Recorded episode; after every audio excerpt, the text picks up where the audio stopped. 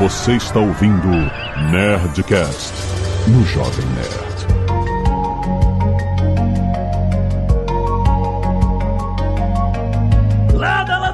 Nerds! Aqui é Alexandre Antônio do Jovem Nerd, com o GeneraCast de volta! Que saudade do GeneraCast, muito bom! Que saudade, Ali. Aqui é Ricardo de Lázaro, médico da Genera, e tô feliz por estar fazendo uma revolução genética aí na sociedade. Olha aí! Oi, gente, eu sou a biologueirinha, licenciada em Ciências Biológicas e divulgadora científica. Meu nome não é biologueirinha, meu nome é Duda. Na verdade, meu nome também não é Duda, meu nome é Eduarda.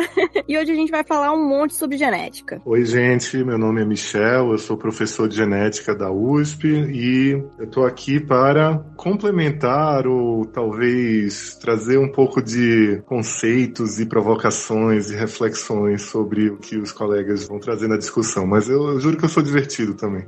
É isso, a gente vai falar besteira e ele vai corrigir a gente. Temos um professor aqui no meio. É, exatamente. Nota zero pra gente. Aqui é a Zagal e eu não tenho nenhum título.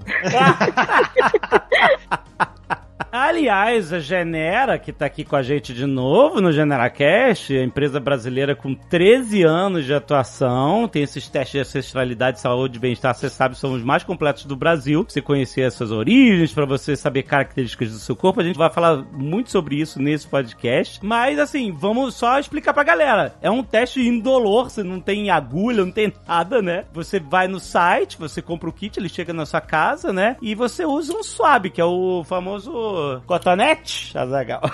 Haste flexível. Haste flexível com algodão. Haste flexível com algodão. Exatamente. Você tem umas instruções, você, tipo, raspa ela. Né? Raspa não. Não raspa é uma raspa, palavra não. que leva ao erro. Não, não, é, não raspa. Você, você passa ela. Você acaricia suas mucosas levemente. Acaricia é melhor. É, a sua bochecha, a parte de dentro da bochecha, que você pega o DNA pela saliva, não é pelo sangue, apesar de a gente falar bastante que tem. Não, mas não é pela saliva. Quando você passa na mucosa, não é só a saliva que vem. Isso, não é só saliva. São células superficiais da mucosa bucal. Isso. exatamente. Se fosse E aí- saliva, era só você. Cuspir no cotonete. Não é? Exato, não você é tem isso. que passar ele no guanciale. Isso. Sabe qual é? Mas não precisa ser com tanta força que o Azagal fez quando ele foi. Não, é por isso que eu falei que é um carinho. É um carinho genético. O Azagal queria coletar sangue junto. Era que ele queria o saliva e o sangue. Essa é a realidade. não precisa ser tão assim. Mas o fato é que são três pacotes a partir de 299, sendo que o Premium é o mais completo, que tem todas essas análises, etc. Só que tem Black Friday, né, Ricardo? A gente tá falando de Black Friday aqui. Exato. Tem os preços, né? E tem os preços pra quem tá ouvindo aqui o GeneraCast, junto ali do Jovem Nerd. E a gente tem um cupom exclusivo pra vocês. É um cupom que vai valer agora aqui pra Black Friday e vai valer até o final do ano também. Aproveita, compra de presente, é um ótimo presente final de ano. Verdade. Pra dar pra família toda. E o cupom, segurem aí, o cupom é DNA Nerd 65. Não é de 65 anos. Não é, não é, são só 13 anos de Genera. É 65% de desconto Caraca! no Genera Standard Premium. É, ou seja, acho que é o maior cupom que a gente já fez aí junto do Jovem Nerd, hein? 65%. Aí, cara. isso é Black Friday. Isso é Black Friday de verdade? Então... Então ouve esse GeneraCast. Se você ficar interessado, não se esqueça, tem link aí no post, genera.com.br, vai lá, aproveita o cupom DNA Nerd 65 tem aí no post pra você não esquecer. Já dá, compra pra você, já dá de presente, já pra, pra família toda, é muito legal. É um presente que não é um- uma coisa que você pensa assim, que teste net pode ser um bom presente. É um presente muito maneiro. Inesperado. Porra, e- ainda mais com 65% de desconto. Aproveita, gente. Vamos. Muito bem, nerds! Estamos aqui de volta com o GeneraCast. Exatamente. Hoje vamos falar sobre, justamente, né, um, um geralzão, né, Ricardo, sobre a curiosidade humana de saber da onde a gente vem, as nossas origens. Como a gente tá falando antes de começar a gravar, a gente tem duas grandes questões humanas aqui. De onde viemos e para onde vamos, né? É isso. A genética fala sobre tudo isso. Ela pode falar sobre de onde viemos e ela pode falar de para onde vamos. E é isso que a gente vai discutir. As nossas origens e o nosso futuro sob perspectiva genética, né? A gente vai falar sobre como a gente está conhecendo melhor a humanidade, sobre até o caminho que a gente fez através do mundo, a gente consegue traçar através da genética, né? E a gente vai entender como que essa revolução recente da popularização dos preços de testes genéticos tem ajudado a gente a se entender melhor, né, cara? Muita gente tem feito teste genético, etc. Por diversos motivos diferentes. Tem gente que tá mais curioso sobre saber as suas origens, tem gente que tá mais curioso para saber sobre um perfil de saúde, etc. Vamos entender como essa revolução da genética tá mudando a nossa percepção da humanidade. Fica aí!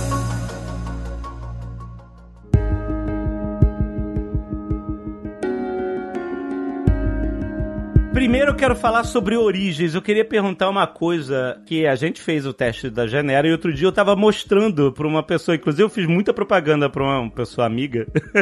Ela não fazia ideia de que existia esse tipo de teste. Eu tava explicando e eu abri o, o meu resultado da Genera pra mostrar, olha, você vê isso, você vê aquilo, etc. E aí a pessoa ficou super interessada. Eu falei assim, não, mas peraí, não faz agora porque tá em Black Friday. Espera exato, Black Friday. exato. Aproveita os descontos ou aproveita o desconto exclusivo que a gente vai dar aqui pro GeneraCast. E aí, uma das coisas que eu mostrei que eu acho muito interessante é um dos testes mais básicos sobre ancestralidade, que é aquele negócio de traçar a sua ancestralidade paterna e materna. Ou seja, vai seguindo todos os pais e vai seguindo todas as mães. E você vai a 100, 200 mil anos atrás. Você consegue traçar. E aí você vê um mapa lá, o, o caminho que os seus antepassados fizeram até chegar a você, etc. Eu quero perguntar uma coisa: como que a gente consegue, através de um teste genético, de, de, através do DNA, ler esse caminho, essa ancestralidade que se estende por tantas gerações? Qual é a, a, a forma de análise para você traçar o caminho de um perfil genético pelo mundo tão longe assim de hoje para trás? Pô, não, legal. Acho que assim é muito interessante assim, porque acho que é uma coisa do ser humano querer saber a sua origem, né? Acho que todas as, as cidades do mundo também sempre tiveram uma história sobre sua origem, aquela famosa de Roma, dos irmãos Rômulo e Remo adotados por uma loba, né? E, e, várias outras. Assim, a gente, a gente, acho que como ser humano, a gente quer saber a nossa origem. E hoje, graças à ciência, a gente sabe que a nossa origem é na África, né? Veio da África. E só que como que a gente sabe isso? É muito justamente por essas análises que no teste da Genera a gente chama de linhagem materna e paterna, que basicamente a gente vai olhar as sequências genéticas de dois segmentos de DNA. O cromossomo Y, no caso, para a gente saber a linhagem paterna, que é sempre o homem passa para os filhos biológicos do sexo masculino, e a linhagem materna pelo DNA mitocondrial. E essa sequenciazinha, ao longo de várias gerações, séculos, milênios, ela vai mudando um pouquinho pela mutação do DNA. E você consegue rastrear, por exemplo, através de restos mortais, ou mesmo das pessoas da população espalhadas pelo mundo, qual que foi esse caminho e dessas diferenças dessas mutações mutações na sequência genética até chegar em cada indivíduo. Então, como exemplo aqui, a minha linhagem paterna, aqui mais recente, ela é, né, minha família do parte pai e tal, veio da Itália, mas ela é de origem do Mediterrâneo, um pouquinho mais para trás da Península Arábica, um pouquinho mais para trás ali da região da entrada da Ásia Central, ali do Irã, um pouquinho mais para trás da África, então 100 a 200 mil anos, os meus passados do, do lado paterno e também do materno, claro, estavam ali saindo, né, ou, ou, ou vivendo na África, provavelmente na região ali próxima à Etiópia. Você perguntou da metodologia, né, do que, que se faz e como que a gente se assegura, né, que está olhando a coisa certa.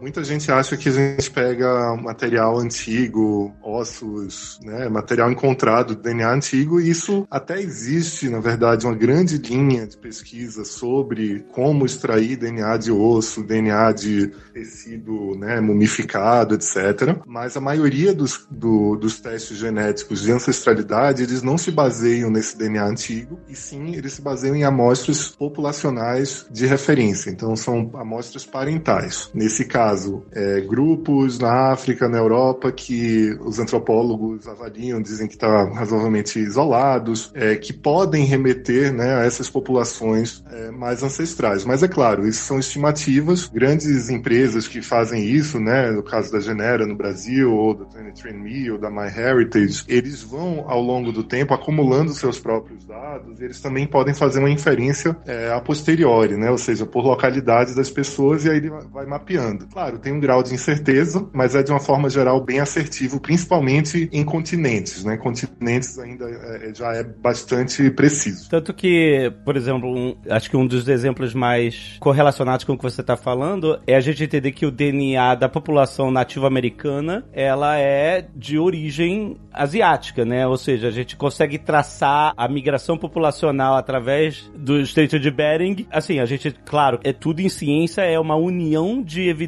que vão apontando para o mesmo lugar. Então, claro que você pode ter evidências arqueológicas do, dos movimentos migratórios, etc., mas o perfil genético de, da população nativa americana toda, é, você consegue traçar uma similaridade absurda com o perfil genético atual de uma população asiática. De, acho que tem, tem uma, um perfil específico, né? E que aí, por consequência, juntando todas as evidências, você consegue entender que essa população veio dessa origem e migrou e se estabeleceu nas Américas, enfim, 12 mil anos atrás, alguma coisa. Tem até uma curiosidade sobre isso, que assim, a população, então os humanos surgem na África, eles começam a ocupar o continente africano, e não são todos, né, que foram saindo do continente africano. Foram Sim. alguns grupos em vários momentos, né, Sim. se reconhece pelo menos três grandes ondas de saída da África, mas devem ter tido muito mais. E aí, isso significa que fora da África a diversidade é menor, porque é uma representatividade menor do que existia no continente mais antigo, onde tiveram mais gerações. Em outras palavras, a gente fala assim, dois africanos mil quilômetros de distância, eles têm mais diferenças genéticas entre si do que um europeu e um nativo americano, ah, do que um, um asiático, por exemplo. Porque todo mundo fora da África meio que se origina do mesmo grupo que migrou. Não é do mesmo grupo, mas são dos mesmos grupos. E ainda para atrapalhar um pouco ainda essa história, do ponto de vista científico é difícil separar, mas já se sabe muito bem que ainda houve subgrupos na Ásia e na Europa que se misturaram com outras espécies do gênero Homo, né, Neandertais e, e denisovanos, isso está bem evidente, e as populações atuais têm diferentes proporções desses componentes. É verdade. Mas então você diz, por exemplo, então deixa só para eu entender. Por exemplo, quando eu vejo lá que tem, existe um caminho onde os meus ancestrais fizeram, aí eles saíram da África e foram, nem né, assim, pelo Oriente Médio, subiram, passaram pela Eurásia, a minha parte de pai, por exemplo, né? Vieram para Europa, foram para a Península Ibérica e aí termina ali, porque eu, enfim, eu tenho origem portuguesa na família, etc. Esse caminho, ele é traçado na verdade por uma sequência de similaridades genéticas modernas que eu tenho com outras populações e você consegue traçar essas heranças que cada um tem até a origem, né? Então você vai vendo a percentual de cada perfil e por onde eles estão divididos hoje, aí você meio que consegue traçar esse caminho, é isso? Mais ou menos isso. A, além da similaridade, você tem que entender que a dinâmica da demografia né, de cada grupo, ou seja, quem chegou, quantos chegaram, o quantos estavam isolados, se houve introgressão de outras populações vizinhas ou não. Então, cada grupo que a gente consegue, digamos assim, identificar num cluster né, de similaridades, eles contam um pouco da história demográfica geográfica de cada lado. Então, esse perfil de variantes genéticas que define esses haplogrupos, porque a gente sabe taxa de mutação de DNA mitocondrial, de DNA autossômico, ele vai contar um pouco dessa história e você faz uns modelos para que seja possível posicionar outras pessoas em relação a todas essas referências. Deixa eu dar um exemplo, continuando no meu próprio teste. O meu ancestralidade paterna, eu descrevi que tem esse caminho, né? Ah, ele vai, sai da África, sobe, vai para a Europa e tal, vai pra Península Ibérica. A minha ancestralidade materna, ou seja, só as mães, né? Ela não sai da África. Como é que a, a genética pode contar uma história? Eu acho que isso infere que em algum momento da ancestralidade materna da, da minha família, ela chegou na América através de uma mulher escravizada. Porque Exato. se o perfil genético não saiu da África e passeou pela Europa, pela Ásia, etc., então esse perfil genético foi trazido para cá, né? Sequestrado. Exato. Foi sequestrado para cá. E, e aí, olha como a genética genética conta história. Também é uma ferramenta para se contar a história, né? Para se entender a história da humanidade. E é da humanidade nossa, né? Da, acho que da nossa individual, né? É, e também, claro, da humanidade e da nossa sociedade. E é, acho que você comentou, você é um exemplo, mas aproximadamente um terço da linhagem materna, da, um terço dos brasileiros tem a linhagem materna de origem africana. Um terço, mais ou menos, de origem indígena. E um terço de origem europeia. Então, as nossas mães, elas são de todos esses continentes e, e bem diversas, né? Eu acho que é, isso é fruto, claro, né, da história do Brasil, mas isso está sendo contado e escrito no nosso DNA, nas nossas células, né? DNA doesn't lie. Duda, você tem mais afinidade com a biologia em animais e eu queria saber, na sua experiência, que casos você tem onde né, a genética conta, porque ela conta a história. Enfim, nós somos animais, né? enfim, esqueci desse detalhe. Mas assim, não humanos, sabe? O que a genética mudou também na nossa percepção dos bichos, dos animais. Eu acho que uma das histórias mais loucas relacionadas à genética e animais é uma desextinção, um processo de desextinção entre mil porque não foi um processo bem sucedido, que aconteceu com uma subespécie que a gente chama de Ibex dos Pirineus. Uma cabrinha, digamos assim. O último indivíduo dessa espécie, ele vivia livre, era uma fêmea bem jovenzinha. Um ano antes dela morrer, cientistas lá da Espanha, enfim, foram um conjunto, assim, de cientistas de lugares que não são tão conhecidos pela ciência, assim, mas que fizeram um trabalho muito, muito inovador, assim. Portugal, Espanha, eles coletaram DNA da Célia, que era essa última indivíduo de Ibex dos Pirineus, e anos depois conseguiram fazer, foram, sei lá, 80 tentativas, não sei. Foram muitas tentativas até de fato conseguir um nascimento de um filhote, o primeiro nascimento de um filhote de uma subespécie extinta através da clonagem. Caraca, Jurassic Park, é isso? É, estão tentando fazer isso, inclusive, né? Estão estudando como fazer isso com vários animais hoje em dia. Pô, se fala em desextinguir mamute, se fala em desextinguir dodô e o que mais?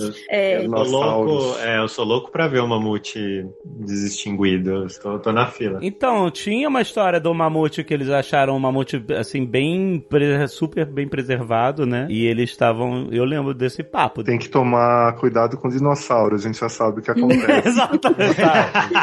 é, se fala muito, inclusive, de desextinguir os. Eu não sei até onde isso vai, né? Porque já meio que é quase que uma, uma coisa que a gente aceitou, que os mamutes não foram extintos por coisas tão relacionadas assim a gente. Foi muito pelas mudanças climáticas e tudo mais, como outros animais aí da megafauna, mas estuda-se trazer eles de volta para colocar eles é, na tundra e tudo mais e ver como isso pode aí melhorar a emissão de carbono. Eu não tenho a menor ideia de como, sendo bem honesta, mas é bem interessante isso, né? E é muito legal que essas técnicas de retornar para a vida espécies extintas e tal, eu acho que é, mostra como a gente está vivendo esse momento de revolução da genética, né? Ela não só está a redução do, do custo do, do, sequenciamento genético, que lá em 2002 custou pela primeira vez né, 3 bilhões de dólares, e hoje custa bem menos e consegue dar acesso, é, várias ferramentas ligadas à genética vêm sendo super legais. Né? Você pode reviver animais e até começar a fazer a edição genética de animais, em breve de pessoas. Eu acho que é, essa maneira de você ter acesso às informações de maneira mais barata, com bases de dados grandes, em paralelo à técnica técnicas que te permitem editar esse DNA ou é, otimizar esse DNA de alguma maneira, acho que são coisas super legais e que a gente vai ver cada vez com mais força nesse século. Então, quando você fala sobre edição genética, a gente já falou sobre isso antes no, no GeneraCast, mas... Tem um GeneraCast disso, é, quem quiser depois confere lá. Um pouquinho. Isso me, me lembrou uma coisa muito interessante, que é, a gente tá falando sobre essas questões aí de loucuras que estão acontecendo hoje em dia, graças aos avanços da genética, né? E nos Estados Unidos é super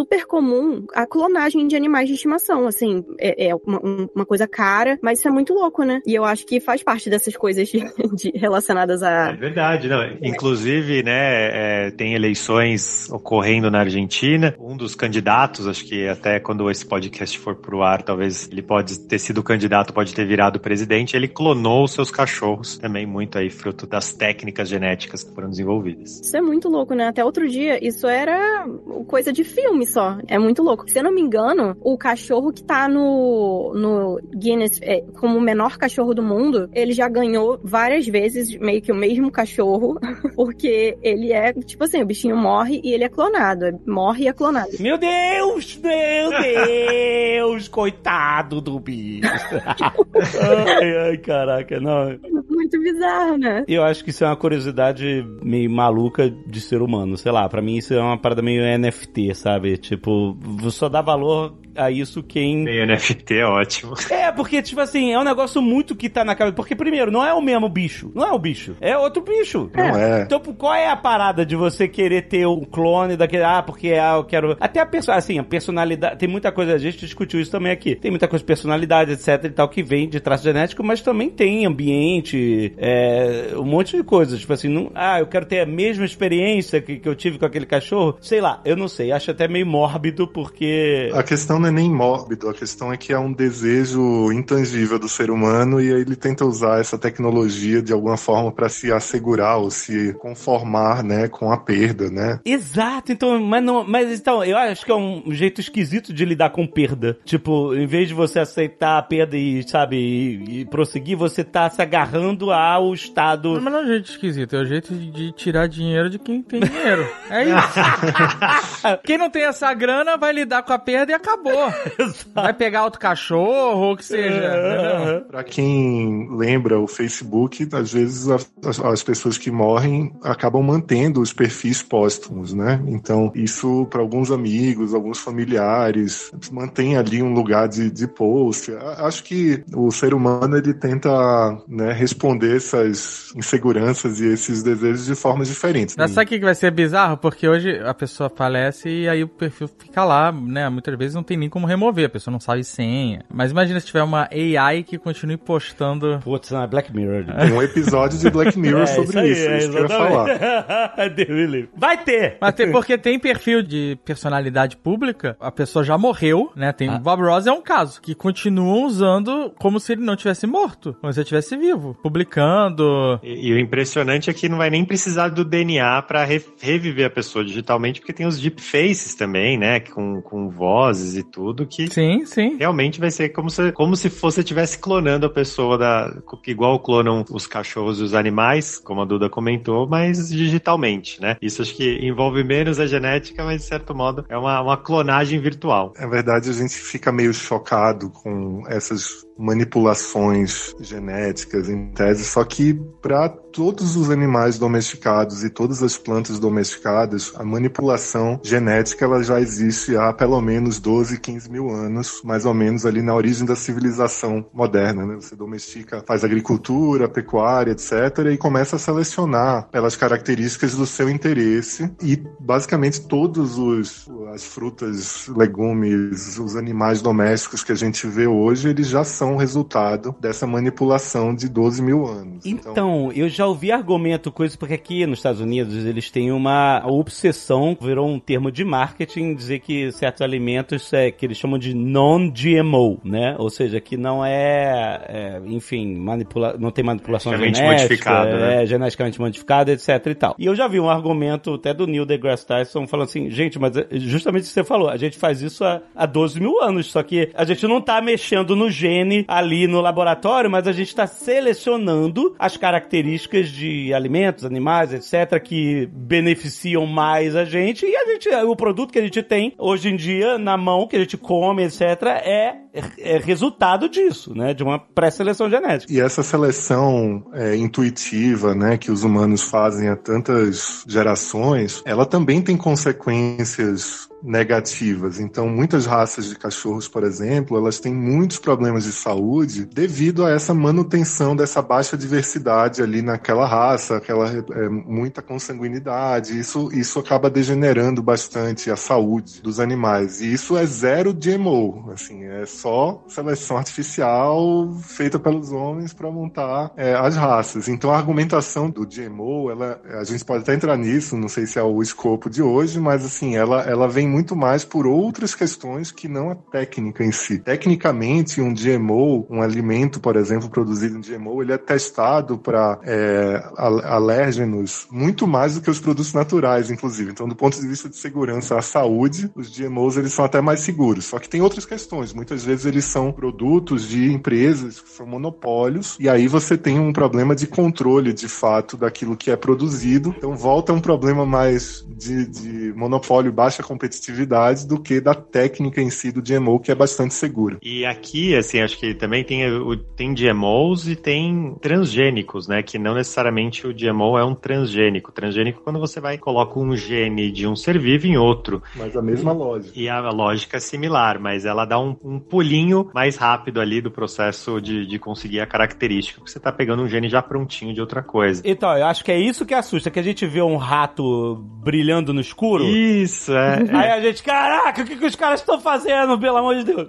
Eu vou te falar que nos Estados Unidos vendem peixinhos que brilham fluorescente então, com, sim. Com... Eu sou louco de vontade de ter um desses. Assim. Céu, Parece uma brincadeira dos cientistas. Isso é, é muito curioso que quando saem essas matérias, as pessoas caem em cima dizendo, ah, não tinha mais nada para fazer. Na verdade, essa manipulação, por exemplo, de fluorescência, ela é uma prova de conceito que é muito usada para você fazer estudos funcionais sobre genes. Então, por exemplo, um gene que é ativado no câncer e não no tecido adjacente, você usa essa técnica de transgenia para colocar um, um, repórter, né, esse gene fluorescente, para você dizer que está no fígado, não está no coração. E isso, essa brincadeira do ratinho fluorescente, do peixe fluorescente, na verdade é só um subproduto disso. Ninguém, ninguém investiu milhões para esse propósito, porque Sim. senão você não recupera, inclusive. Mas que ficou legal, ficou legal. Esses peixinhos brilhando no escuro, eu acho super legal. Não vou comer eles, mas que eu acho super legal, eu acho. Mas isso que você falou que é interessante. Tipo, no final, esse tipo de estudo, ele pode beneficiar um tratamento genético para você eliminar um câncer, por exemplo, né? Tipo, o resultado é, de benefício real dessas edições, desse estudo genético, é você entender as interações genéticas e como resolver problemas na raiz deles, né? Isso, toda pesquisa aplicada, tipo um novo remédio, um novo tratamento, ela vem de muitas pesquisas básicas que não necessariamente previam até o, é, esses produtos, esses serviços lá no final. Então é muito importante a gente ter esse discernimento. E as matérias de jornal são muito, às vezes, muito simplistas e superficiais quando abordam isso. Por isso que a gente está aqui para tentar complementar. A gente, eu digo, vocês, geradores. Às vezes. vocês de comunicação científica, geradores de conteúdo. Então, deixa eu aproveitar isso, tipo assim, já, já que a gente está nessa posição, tipo assim, gente, sempre que você vê uma matéria científica num grande veículo, para e fala assim, não é exatamente isso, deixa eu pesquisar num veículo especializado, entendeu? Porque nos grandes veículos vai ser sempre uma super simplificação e normalmente vai para um lado que não é o, exatamente o que é a verdade científica daquilo. As mas... manchetes foram feitas para chamar atenção, né? É, mas olha, vamos, não vamos ser injustos. Tem uma, uma área de jornalismo científico e de divulgação responsável que tem crescido bastante. Eu acho que tem que separar um pouco. Acho que tem muito coisa que se baseia só em manchete, o que, que dá dinheiro, DNA dos famosos, a beleza, essas coisas. Inclusive, eu, eu dei uma entrevista numa matéria dessas e eu consegui mais ou menos ali, é, redirecionar para não falarem tantas besteiras. Só que o jornalismo científico tem crescido e a gente precisa, na verdade, de valorizar é, os que conseguem. Que bom. E é muito legal, assim, também, hoje em dia a gente está no movimento, não só, claro, da popularização da genética, dos usos, mas da ciência em geral. E a gente tem muitos exemplos, a própria Duda aqui, que tem o, o perfil Biologueirinha, quem quiser seguir, super legal. A Bibi, do Física e Afins, que também já fez o podcast aqui com a gente. O próprio Pirula também já fez, gravou um podcast aqui com a gente. Acho que muita gente legal também já passou aqui no GeneraCast, que vem fazendo um trabalho fantástico, né? Realmente de divulgação científica de mais alta qualidade.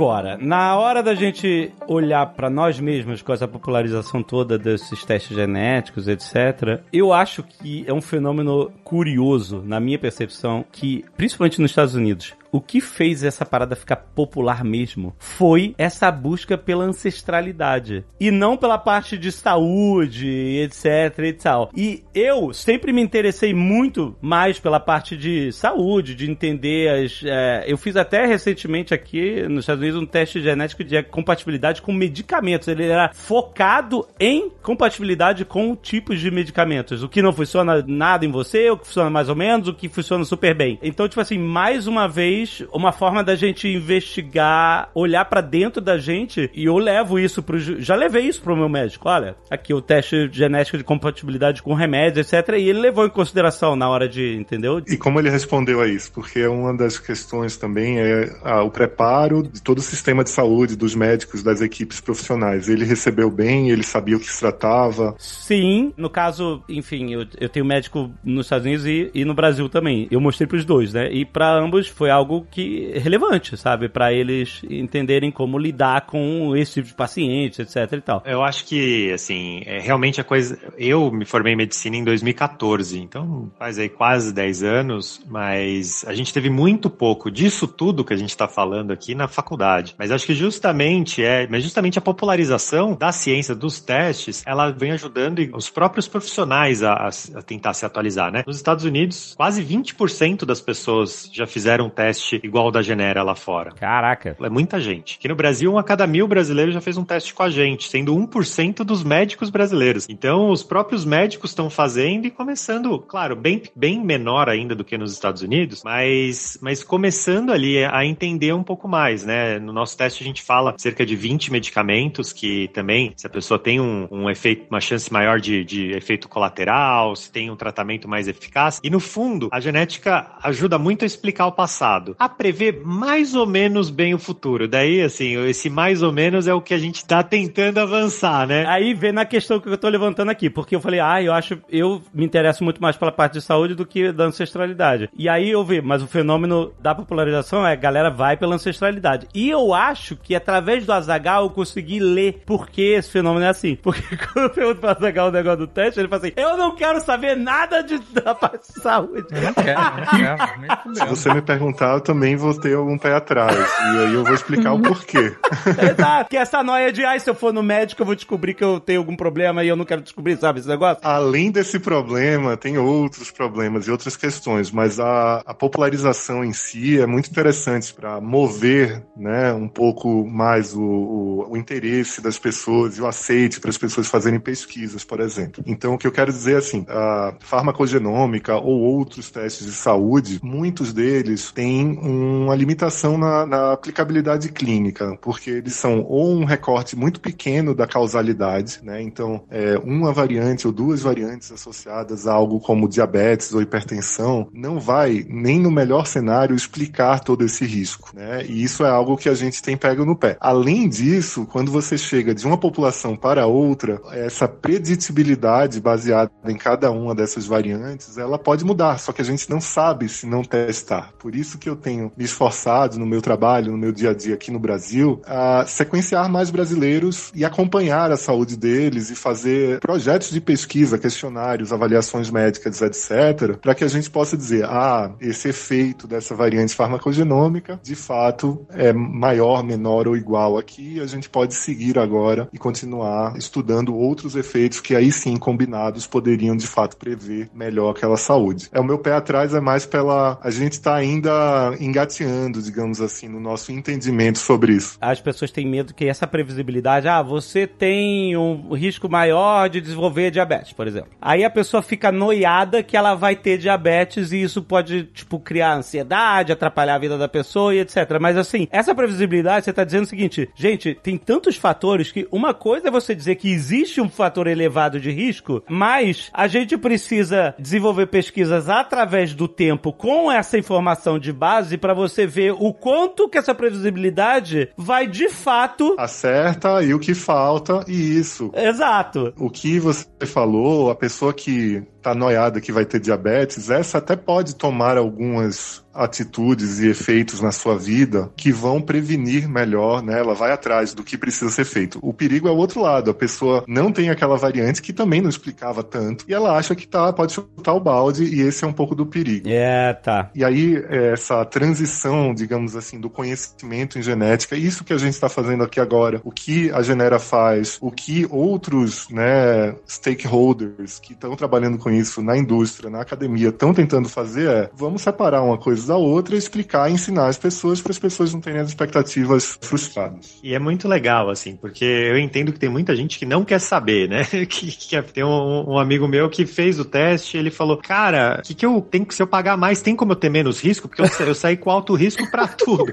Eu falei, ó, pega esse dinheiro, pega esse dinheiro e, e, e gasta com atividade física, com alimento orgânico, é isso que você pode fazer para compensar, porque o risco ali, pelo menos do, do, do retrato do resultado é isso. Mas a verdade é que a gente tá entendendo, claro, né, a gente tem, tem, tá entendendo quanto que esses riscos e conhecer mais um pouco sobre isso muda os hábitos. Então a gente fez uma pesquisa aqui interna na Genera e 71% dos, das pessoas que fizeram o teste e responderam a pesquisa tomaram alguma atitude a partir do teste. Mudaram sua alimentação, foram procurar um médico, um nutricionista, foram fazer exames adicionais e que acharam que foi super positivo, né? Agora a gente está refazendo de uma maneira até mais ampla para entender esses impactos do teste, do entendimento, inclusive junto aqui do, do, do grupo do professor Michel, para ajudar a, a, melhorar cada vez mais as explicações e você usar todo esse conhecimento, acesso à informação genética, informação científica para o bem e não que isso se desvirtue para um, um malefício para cada pessoa. Vou aproveitar o gancho para convidar a Duda. Ela falou que é, a família dela também fez o teste. Em algum momento vai chegar um e-mail convidando para essa pesquisa. É um questionário que se aplica para quem fez o teste Genera. Eu peço que respondam de maneira bastante honesta, porque a gente está mapeando exatamente essas expectativas e essas percepções e até mesmo estamos tentando mapear esse conhecimento prévio em genética e como que a divulgação pode ajudar a diminuir esse gap. Bem legal. Tirar nota 10 10, senão o professor Michel vai dar, não, não vai passar nota, de ano. Não tem nota. Quando eu recebi a oportunidade, né, o convite para fazer o teste, eu tava muito nessa vibe de, nossa, meu Deus, será, não, não tem como fazer o basic, não? Porque eu não quero...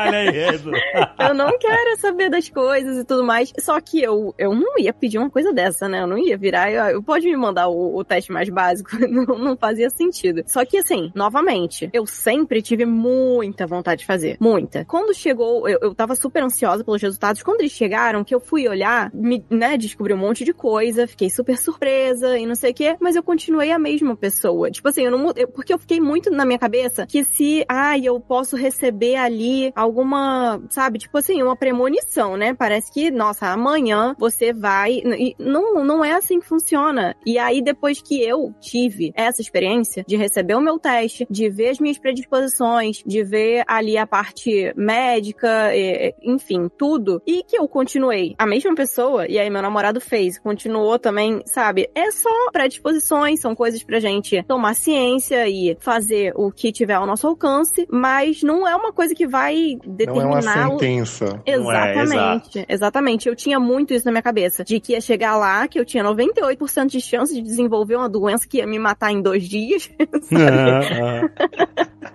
e aí, tipo, não, não é assim. E é uma experiência muito legal legal essa coisa de você. E aí, depois disso, a minha família inteira quer fazer. Minha família inteira quer fazer pelos dois motivos. O que eles antigamente não queriam ver de forma nenhuma, hoje já é uma coisa que eles super têm vontade de saber. Que é essa parte é, das predisposições, essas outras coisas assim. É, isso no mínimo ajuda você a, tipo, ah, peraí, deixa eu desviar um pouco o meu estilo de vida aqui para isso, baseado, né, nessas informações. Eu mesmo tenho isso. Existem outros testes mais focados. Você tá falando aí de celebridade, fofoca etc., lembra da Angelina Jolie, né? Que por causa de um perfil genético da família que tinha, tipo assim, ela tinha, tipo assim, 90 ou mais, sei lá quantos por cento de chance de desenvolver câncer de mama, né? Ela tomou a decisão de, tipo, remover as mamas como uma ação preventiva para que ela não chegasse a passar por isso, entendeu? E às vezes, muitas vezes, a gente pode tomar uma ação preventiva, por exemplo, no caso de câncer, né? Hoje em dia, né? O Ricardo que é médico pode até falar mais sobre isso. Tipo assim, o, o câncer detectado no início, ele é altamente reversível, curável, entendeu? Tipo assim, muitas.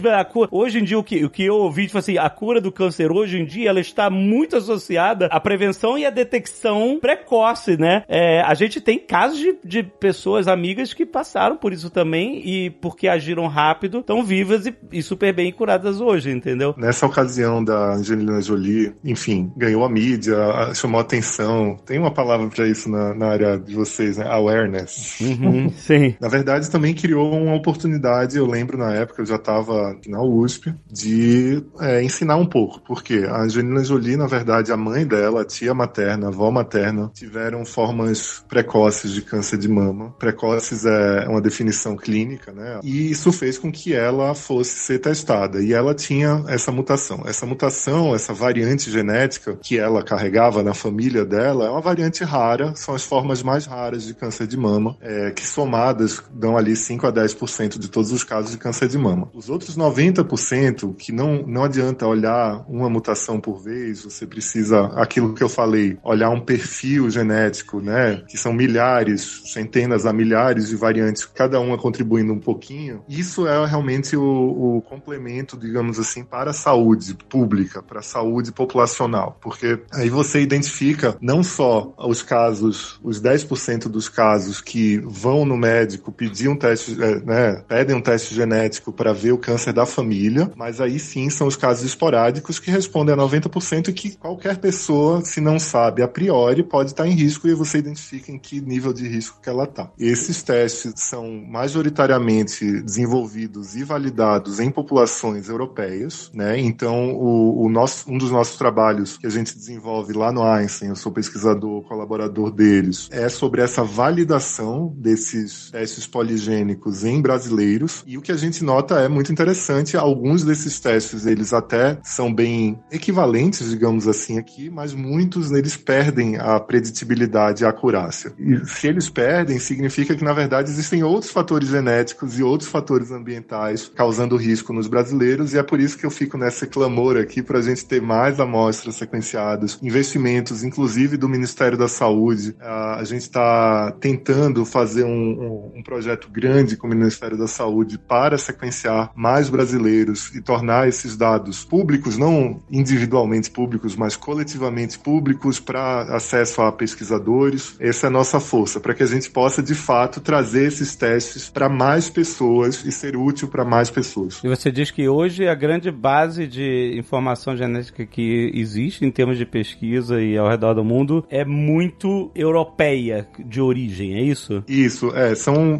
ancestralidades europeias de norte-americanos e de europeus. E aí o, o próximo grande grupo que já está sendo bem avaliado são japoneses e chineses. Então todo o resto do mundo é baixissimamente representado nesses bancos. E vale comentar que a Genera hoje tem a maior base de dados genômicos desse tipo da América Latina. Então são quase 300 mil pessoas, o que a gente consegue, claro, né, fazer bastante coisa, mas ao mesmo tempo, em termos de, de estudos, de, de avanços, mas com certeza, acho que precisa de um esforço de múltiplas áreas, de um, junto às universidades, para ter bancos de dados, claro, ainda maiores do que os nossos. Isso aumenta o nosso conhecimento de que, tipo, ah, assim, nesse perfil genético existem outras variáveis que criam outros resultados de outros tipos de forma de você prever o que pode acontecer, né? Porque isso. A Michel falou sobre isso, né? Às vezes, tipo assim, eu não posso usar a base europeia aqui para uma outra perfil genético e achar que vai ter a mesma, o mesmo, que eles vão seguir o mesmo caminho, né, de previsibilidade. E mesmo que tenha o mesmo caminho, é importante lembrar, e, e, e isso a gente vê em, várias, em vários contextos, não só da pesquisa, mas da saúde tradicional, da medicina do jeito que está hoje, você tem uma parte da evidência vindo da genética. Mesmo que você faça uma predição muito boa, você tem o outro componente não genético para modelar esse risco. Então, é, o tabagismo, excesso de álcool, a falta de exercício, etc., isso entra nos modelos. Então, o que, que a gente deve esperar no futuro são modelos combinados. E aí a pessoa ela pode ter essa visão de risco um pouco mais completa. É muito importante falar tudo isso porque, de fato, até para o próprio médico que vai receber esse resultado, a validação clínica, essa, essa utilidade, não é saber que você é 98%, como a Duda falou, é saber a partir de quantos por cento eu posso fazer uma intervenção que vai fazer diferença na minha vida. Então, assim, é, é esse tipo de análise que vai nos ajudar. E aí, o, o Ricardo com a Genera tem contribuído, né, para as pessoas entenderem melhor sobre o assunto. A gente está nessa parceria de fazer uma pesquisa com os usuários do, do teste Genera para entender para onde que a gente pode encaminhar essa divulgação científica. A gente na USP, na, no Einstein, fazendo projetos sobre isso, a Duda lá fazendo divulgação científica, todo mundo meio que tentando ajudar a esclarecer melhor o assunto. Duda, na sua experiência de, de fazendo divulgação científica, quais são as dúvidas das pessoas relacionadas a isso que chega a você? No meu caso, chega muita coisa relacionada àquelas questões de extinção que eu tinha falado, né? O pessoal perguntando de se dá para trazer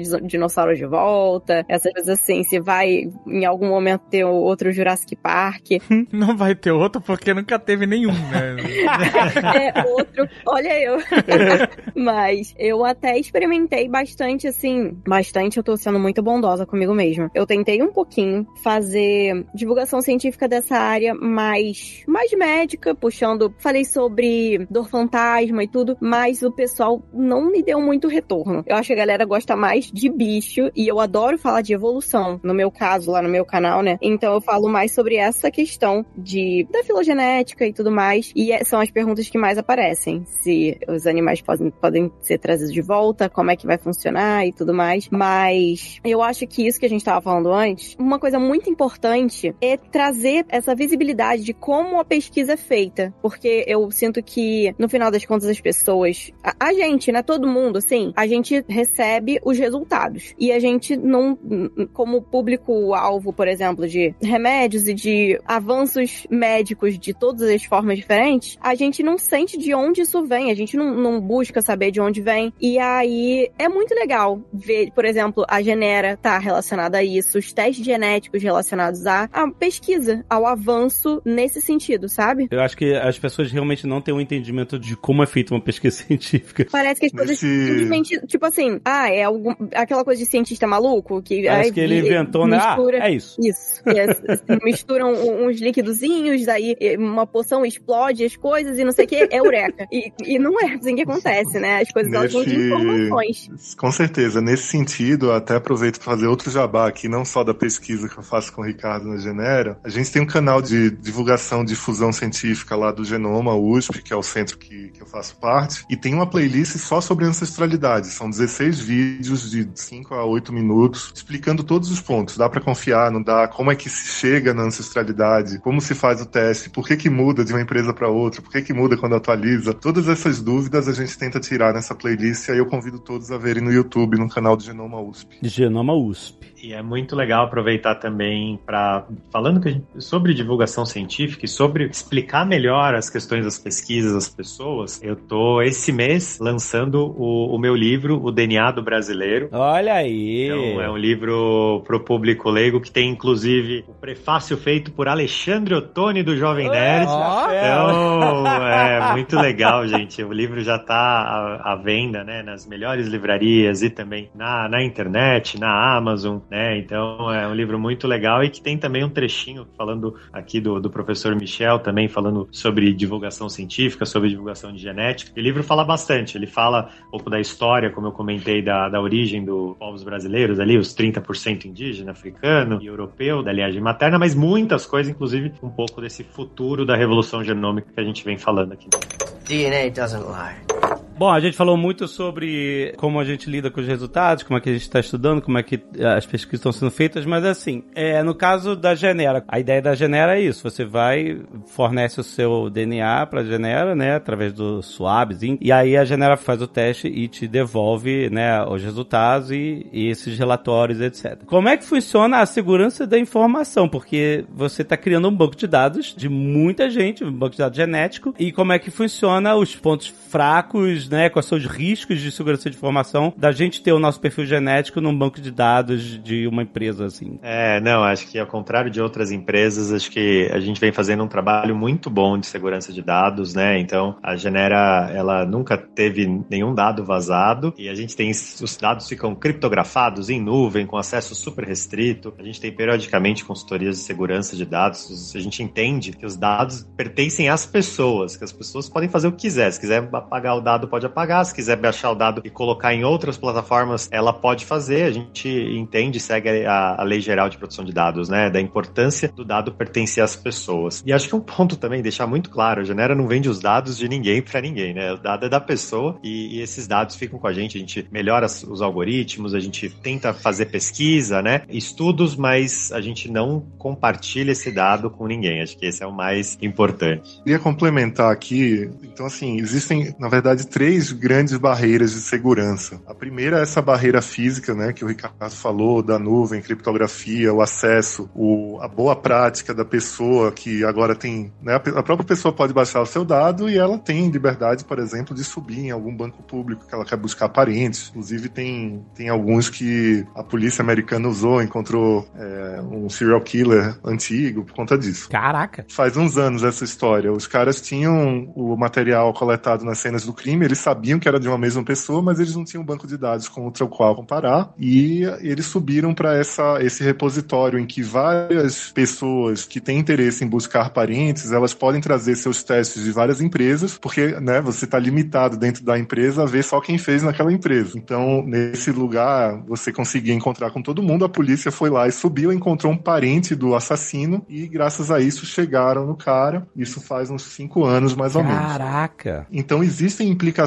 muito sérias do seu DNA, da sua decisão. O cara, que é primo dele, nem conhecia o, o primo assassino. Ele, o primo do teste genético nem conhecia o primo assassino e ele colocou lá para buscar parentes e tal, mas ele acabou ajudando a solucionar esse crime. Isso fala muito sobre um, um desafio jurídico que existe em cima de dados genéticos, que é você decide sobre o seu dado, mas não sobre o seu familiar. E aí o seu familiar está levando um, um, pedaço do seu dado também, né? Você está conectado com ele através dessa família. Teve até o caso que virou também documentário na Netflix, o Nosso Pai, que é um monte de gente que Isso. descobriu através desses bancos de parentes, né? Procurando parentes, que as pessoas. Os irmãos. Eram 20, 30 irmãos. Tipo assim, todo mundo. Ah, você tem 30 irmãos. Como assim tem 30 irmãos? E era um, um médico que maliciosamente, é muito macabro, ele fazia a inseminação né, nas pessoas e ele colocava o material genético dele. Porque ele garantia o sucesso. Ele sabia que o material dele tinha viabilidade, né? Então, o mesmo aconteceu no Brasil. Depois a gente pode fazer um episódio só sobre isso. Caraca, cara. Porque acho True crimes genéticos. True crimes genéticos. True crimes. Sinistro. True crime genético, exatamente. E até aí as pessoas só descobriram isso porque elas começaram a se achar nesses bancos de dados. Eu sou. Como assim você tem 30 irmãos? Pois é, e aí o que é muito interessante é que, assim, a, o segundo passo dessa segurança é a lei, né? Então você tem a lei para mitigar os vazamentos, botando uma multa cara. Então os lugares vão ter cuidados. Ah, você vendeu sem ter o consentimento para vender, vai ter uma multa cara, vai ter, vai ter um, uma forma de segurar isso. Uhum. E a uhum. terceira segurança é, o conhecimento. Então as pessoas elas vão avaliar onde elas vão fazer o teste genético e como jogar isso da nuvem. Mas é bom lembrar, e é, é bom que todo mundo aqui escute, tem muita gente idônea fazendo análises genéticas e, por favor, não deixem de fazer por conta disso. Você pode criticar o que vai ser feito, você pode avaliar o que vai ser feito, mas pesquisas e projetos e iniciativas que venham a sequenciar, elas podem ser muito interessantes. Então, lembrando que todo o fluxo do dado precisa ser mostrado, a pessoa precisa saber onde é que vai ficar o dado, para onde vai, se ela pode ou não baixar e, e levar para outro lugar, mas que isso não previna que esses casos de vazamento não previnam a ciência de avançar, que só com, com muitos dados compartilhados que a ciência avança.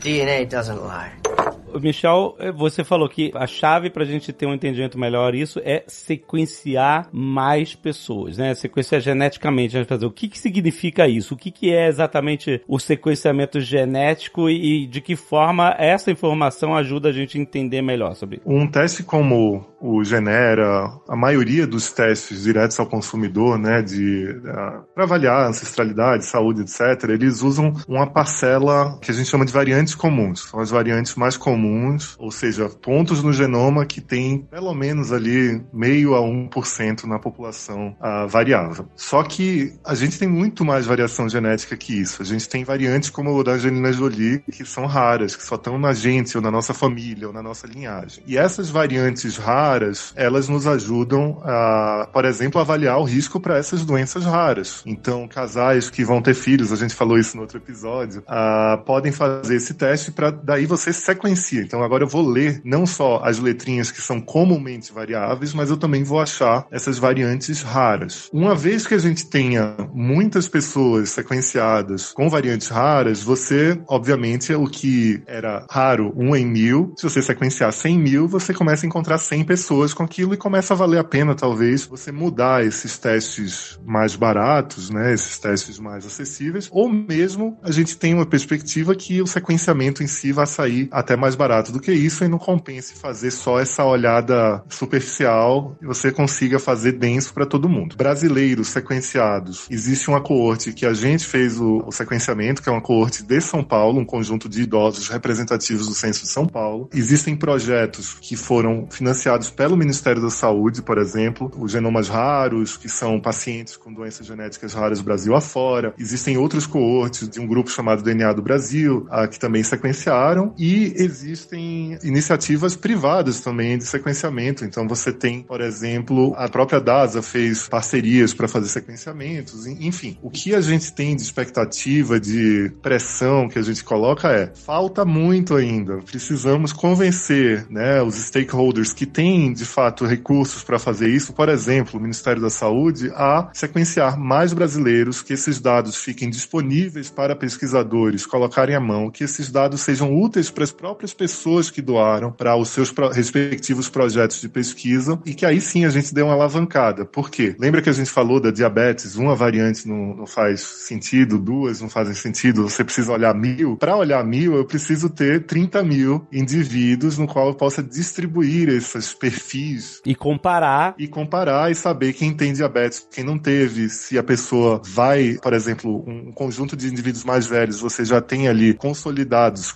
os que têm doença, os que não têm doença. Isso é o, a riqueza da informação que ainda falta em grande escala no Brasil. Eu acabei de voltar do Congresso Americano de Genética Humana e nos Estados Unidos eles têm o projeto All of Us, que vai sequenciar um milhão de pessoas. No Brasil a gente tem ali, tá andando ali 5, 10 mil, tentando convencer Deus e mundo para de fato investirem nisso. E aí os testes estão chegando importados no Brasil, a gente não sabe se eles funcionam aqui ainda. É, e acho que como exemplo, né, na Genera a gente usa para fazer essa análise de risco de diabetes tipo 2, um desses scores que foi desenvolvido é, entre populações europeias. A gente viu que, claro, ele performa razoavelmente bem. Então, numa análise de aproximadamente 35 mil pessoas, a gente percebeu que quem estava no, no risco atribuído pelo teste da Genera, no risco reduzido para diabetes, tinha ao longo da vida um risco três vezes menor do que quem estava no alto risco, que é legal saber, mas com esses avanços, tanto no volume de sequenciamento, nessas variantes mais raras, em conjunto a, população, a dados de populações brasileiras cada vez maior, a gente vai conseguir estimar com muito mais precisão essa separação de risco até conseguir explicar talvez todo o componente genético e aí vai aí só caber a pessoa se vai fazer atividade física ou não, se vai comer açúcar ou não, etc. Pô, muito interessante isso. Mas deixa eu voltar pro primeiro período de genética aqui e fazer uma pergunta mais básica ainda sobre sequenciamento genético. Para eu tentar materializar e entender de fato o que, que é o sequenciamento genético. Quando você olha pro DNA da pessoa, você consegue mapear pelas letras, né?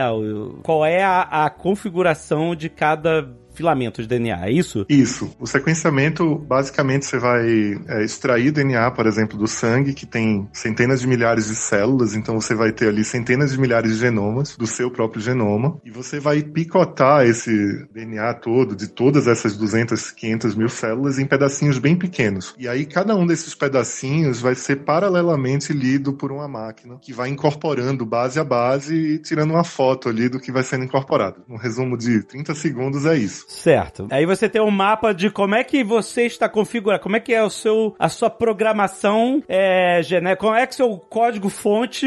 É mais básico ainda do que isso. Na verdade, você, digamos que o seu cromossomo 1 seja como se fosse um livro de receitas, todas as receitas de bolo. Cada receita é um gene e o livro inteiro é o cromossomo. Certo. Você vai comparar os seus pedacinhos lidos com o genoma referência. Então, aquele projeto de 3 bilhões de dólares, genoma humano referência, ele nada mais é do que um genoma genoma humano consenso, que obviamente era um cara lá de Boston, né, europeu, etc. Então, você compara com ele e você diz assim, tá, aqui eu tô igual, aqui eu tô diferente. Esse primeiro mapeamento eh, eh, genômico, ele ainda é usado como a referência pra tudo? Sim, ele foi melhorando com o tempo, foram aumentando, né? Porque nem todas as regiões do genoma são igualmente fáceis de serem sequenciadas. Os centrômeros e os telômeros são bem difíceis. Ah, entendi. E aí- que é a pontinha e o meinho É, do o cromossomo. meio, o meio ali da cruzinha e as pontinhas, as perninhas ali dos cromossomos. E aí, com o tempo, ele, esse genoma referência foi melhorando, mas ele, o genoma referência, ele é importante porque ele acelera o processo de análise. Eu não preciso agora pegar todos os picotadinhos e montar o livro de novo, eu posso só comparar com um livro só, mas ele não acolhe variações muito importantes que tem em outras populações que não aquelas pessoas que doaram para referência. Então, um exemplo que eu vou dar do nosso estudo, a gente estudou 1.200 brasileiros aqui de São Paulo, do censo, 65 milhões de letrinhas não estavam presentes na referência. Então, a gente Nossa. pegou todos os pedacinhos que não grudaram lá, que não alinharam com o genoma referência e tentou juntar eles para ver pedaços inteiros do genoma humano que não estavam representados na referência. Então, a verdade é que estudar a diversidade também vai nos ajudar a entender variação no genoma humano como um todo. A gente Claro. tem, tem pessoas que têm mais DNA do que outras. Isso é uma, uma pergunta que me fazem de vez em quando e é verdade. A gente sabe que tem é, segmentos do genoma que não estão presentes em todo mundo. E, e, assim, também pegando como exemplo parecido, né? O que era considerado o padrão da sequência genética humana, como o Michel comentou, era a pessoa que era tolerante à lactose. É, e quando a gente vai olhar, por exemplo, para a base de dados da Genera, das pessoas que fizeram Genera, 51% dessas pessoas são intolerantes à lactose. Então a maioria das pessoas, ou seja, o padrão brasileiro seria ser intolerante, porque tem uma letrinha ali diferente do padrão europeu. Não precisa nem fazer teste genético. Vocês vão descobrir numa noite. É só comer uma pizza.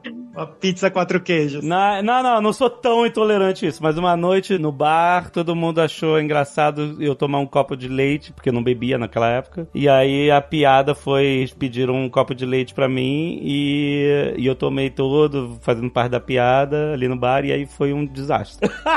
O copo, o copo de leite fez mais mal do que a bebida, né? Se ainda fosse um uísque. Ah, exato, se eu tivesse virado um uísque, eu tava.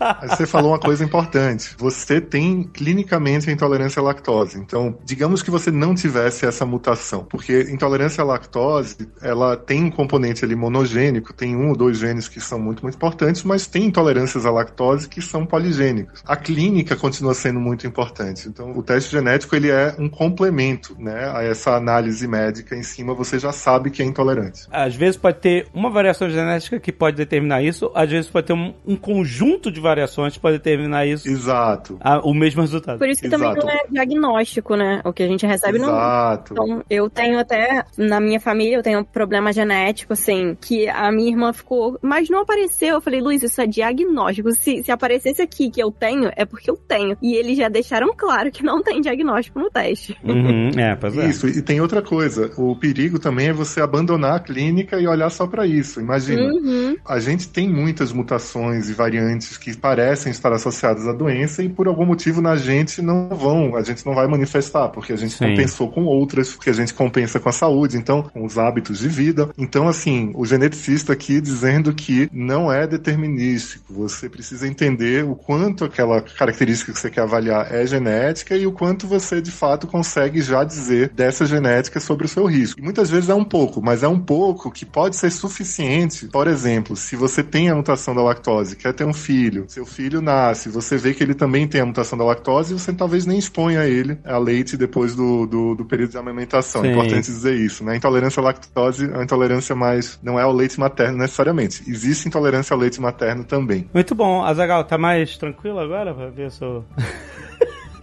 A cara dele. Olha, deve ter um perfil genético também que explica isso. A noia. O- Qual é o marcador da noia? Deve ser, deve ser, o gene da noia. Vamos fazer, um, vamos fazer uma escala de risco genético da noia. Exatamente. Do medo ao teste genético. Vai ser assim: o, o marcador genético relacionado ao medo de teste genético.